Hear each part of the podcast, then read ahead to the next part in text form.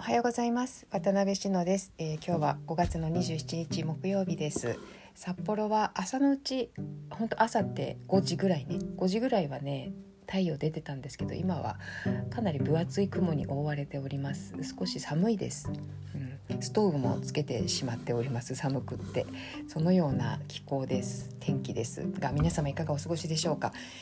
えーと今日は古典の振り返りの第3回目となりますね。あのちょっと余談なんですけど、まあ、今回本当に皆様のご協力いただいたり私もいろいろ皆さんにご連絡を取ったりして人工香料ねこれ本当に厄介ですね。あんだけ頑張ったのについちゃった。帯地に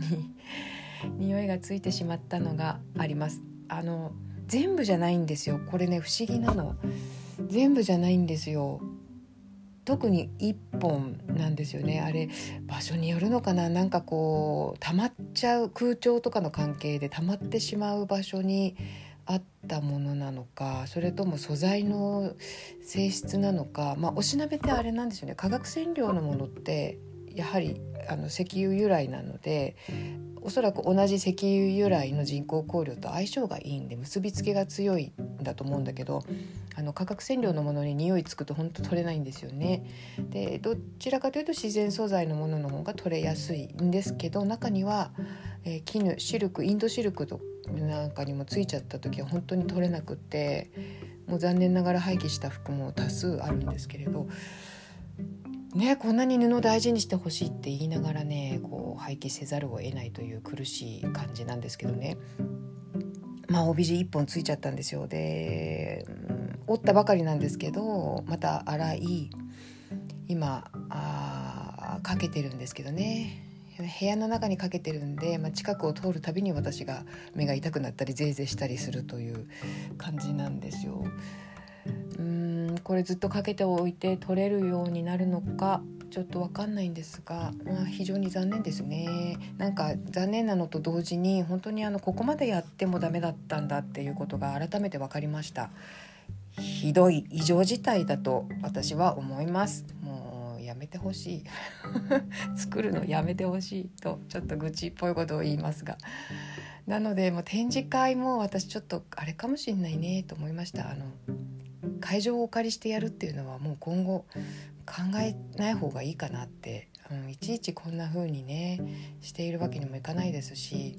うんいや本当にあのねそば通るだけでダメなんですよもう本当あの空気空気感染って言っちゃったら変だけど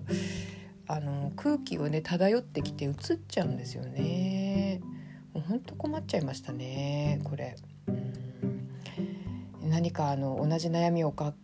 えていらっしゃる方たちえ、ー、と何て言うかな情報交換していきましょうぜひ。ということであの、まあ、人工香料だけでなくあの皆さんが暮らしやすい世の中をやはり私はクズフの帯地の政策を通して目指していきたいなということを改めて感じておりますしあのこういったことはねきちんとお話をしていきたいなとも思っています。まあ、そのうちあの健康への害っていうことも明らかになってきて私は禁止されるんじゃないかなって思ってます。あの実際諸外国ではすでに禁止されている物質もありますんで、えー、それが日本ではちょっとあやふやになっていて見えにくくなっているというとこがあるんで、えー、その辺がそのうち明らかになるんじゃないかなとは思っております多分このままではないでしょうきっと、うん、困っている人増えてますからね。ということであの地道に、えー、お伝えしていきたいお伝えというかあの私はそうじゃない方法を、えー、日常の生活に取り入れていきたいなと思っております。ちょっと、えー、余談が長くなってしまいましたが今日はですねあの価格あちょっと待ってその前にあの人工考慮に関して皆さん本当に改めましてご協力いただいた方々皆様本当にありがとうございました。あのだからこの結果ね伏せておこうかなと思ったんです。皆様のそのご協力いただいた気持ちをねなんか考えると言えない気持ちにもなったんだけどでもやっぱりなんかちょっと深刻な問題だよねっていうことをお伝えしたいなとも思ったんでまああのお伝えしました。ただねあの本当12本だけなんですよ。残ってしまったのが香りが、うん、あとはね洗えば落ちたって感じですね。そうそのその差が何なのかがちょっと分かんないんだけど、うん、まあそんなようなところで本当に感謝をいたします。ありがとうございました。幸い私は快適に過ごせているんですけどね、うん、ということであの改めまして今日はその価格と価値ということについてお話をしたいと思います。うーん。難しい。これも本当に難しかったですけどあの今回まあ、オンラインオフライン同時開催ということで、えー、ご来場くださった方が、えー、先にこう約束をしたらもうそこで、えー、売買成立するというような形のあそういう方法を取らずに販売をしました。あの期間中にご希望を伺うということで早い者勝ちにせず、えー、ご希望を伺うという形をとりましてでまあ同じ帯地にあのありがたくも2名様以上ご希望があったらどうしようかなというのは思っていたんですがあの結果的にはそういうふうにはならなくてあの逆に言えばなんか今までだったらもう早く決めなきゃならないっていうんで決めていただいた方とかいらっしゃったかもしれないんですけれどあのそうではなくて、えー、ゆっくりお考えいただけたので良かったなと思いました。なんかこう早い者勝ちだにしじゃないからという安心感っていうのかな。あのゆっくり考えられるっていう、えー、買う側もね。あのその方がいいですよね。なんか、うん、焦っちゃうよりはいいんじゃないかなと思ったんですよね。で結果的にだからその場で、あのー、これくださいっていうような形にはならなかったんで。であ終わってからもその同じ帯地に2名様以上ってのご希望があったということにはならなかったんですよ。でなんとなくあの何て言うかないい形で終われたなと、まあ、結果論ですけどねうん、そのような感じです。で今回の特徴としましてはあライブ配信などでも説明をしているし、えー、ご来場くださった方にはもちろん説明しているんですけれど結構難あり商品がありましてあの縦糸の通し方とかねあの柄の付け方とかねそういったところにあ いろいろまあ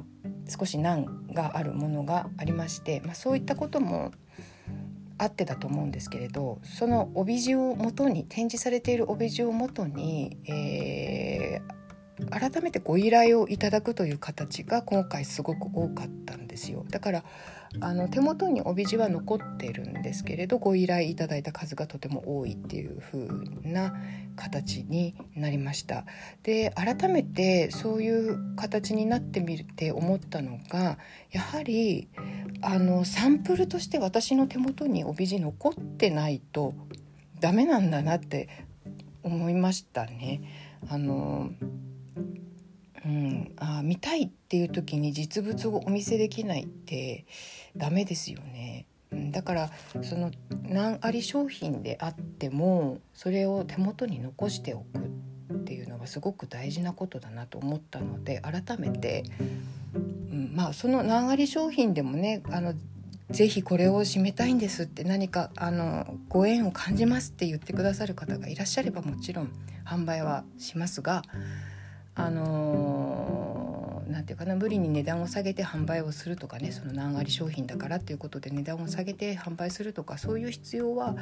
ないんだなっていうことを改めて思いました。あの私の手元に残しておいてより多くの方に実物を見ていただける機会とする方がきっと帯地も嬉しいだろうなと思ったしね。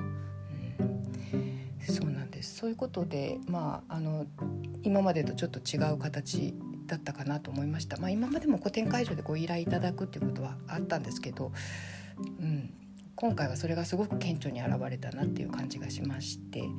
えー、それをまず一つですね。あこれでもうちょっといろいろ話しちゃったから10分になってしまったので、えー、価格についての話ができなかったのですみません価格については明日話しますちょっとね今ね私結構朝頑張ってんですよあのね4時半か4時40分ぐらいに起きて5時から6時にあの前にお話ししてた朝渋というね早起きコミュニティがあるんですけどそこであの Zoom でつながってみんなでまあそれぞれ自分の課題をやりましょうというような、えー、時間がありましてそこに参加をして。あのー、芸術大学のね試験準備をしてるんですよ。もう全然間に合わなかったんです。あの個展終わってからさてやろうかってなった時にあもう全然間に合わないじゃんってなって本当に今ね朝頑張ってねその1時間集中して、えー、少しずつ準備をしてるところなんですよ。3科目、えー、6月の頭に試験がありましてそれをね受けるために今準備を重ねているところです。まあうんと何て言うんだろう。普通のその暗記的試験ではないんで本当準備をしてるという感じですね。あの別に何を見てもいいんでね。試験中、うん、ただその場でできるものではなくてあらかじめそのテーマのようなことがいくつか提示されているんですよ。だからそれについて準備をして挑むという感じなんですよね、うん、だからあのそれを今頑張って準備をしているところで朝ね早起きをして頑張ってるんですよ。だからね結構ね朝からすごいなんていうのマックスな感じで頭を使っているので若干あこのぐらいの時間になるともうちょっとお疲れ気味になってきてるのかあのあのね頭まあそそうね。あの個展が終わって、えー、本当に本当にありがたいことに今までにないくらいのご依頼をいいているということもあって本当なんて言うんだろう。あの頭フル回転なんで、えー、音声配信で何を話すっていうのがもう今はちゃめちゃな感じになっちゃっているかもしれませんね。本当に。えーと、聞き苦しかったらごめんなさい。なるべくね話す前にあのポイントを、えー、まとめて話しているつもりではあるんですがこのような感じになりまして今日はとりわけちょっとねうんうんまあちょっとあれかな。少し気持ちが緩んできたとこもあるかもしれませんね。あの今まで気が張ってたところを、うん、気持ちがちょっとほっとして落ち着いて緩んでいるのかもしれないね、こういう時ちょっと体調崩したりしやすいので気をつけたりしながら、えー、日々過ごしたいと思っております。また今日もなんだかまとまりのないお話になりましたがえー、ご参考になりましたでしょうか、えー、いつも聞いてくださってありがとうございます。それではまた明日。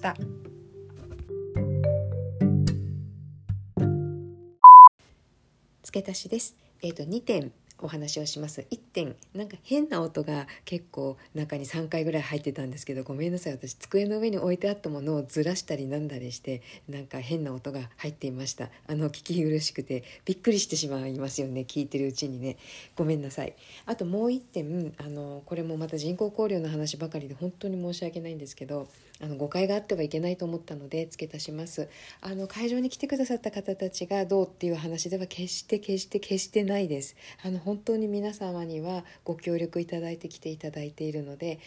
で私も大丈夫だと確信を持って、えーと、ご来場いただいた方たちばかりですのであのそこはどうかあのお気になさらずにという言葉も変ですけれどもえー、絶対にその自分のせいだとかねもしかしたら私がみたいな風には思わないでほしいなと思います。この問題の厄介のところは本当にその部分であの個人をとかあと使っている方を責めるわけでは本当にないんですよねもうなんかこう社会問題というかうん、いろんなところの構造の歪みがこういう問題になっているということなのであの一人一人のその生活スタイルとか一人一人を責めたいということでは絶対にないのでで誰かが悪いっていう言いたいわけでも絶対にないのでそこだけはあの付け加えたいと思いまして、えー、付け加えます。はいということでまた明日、えー、聞いてくださったら嬉しいです。失礼します。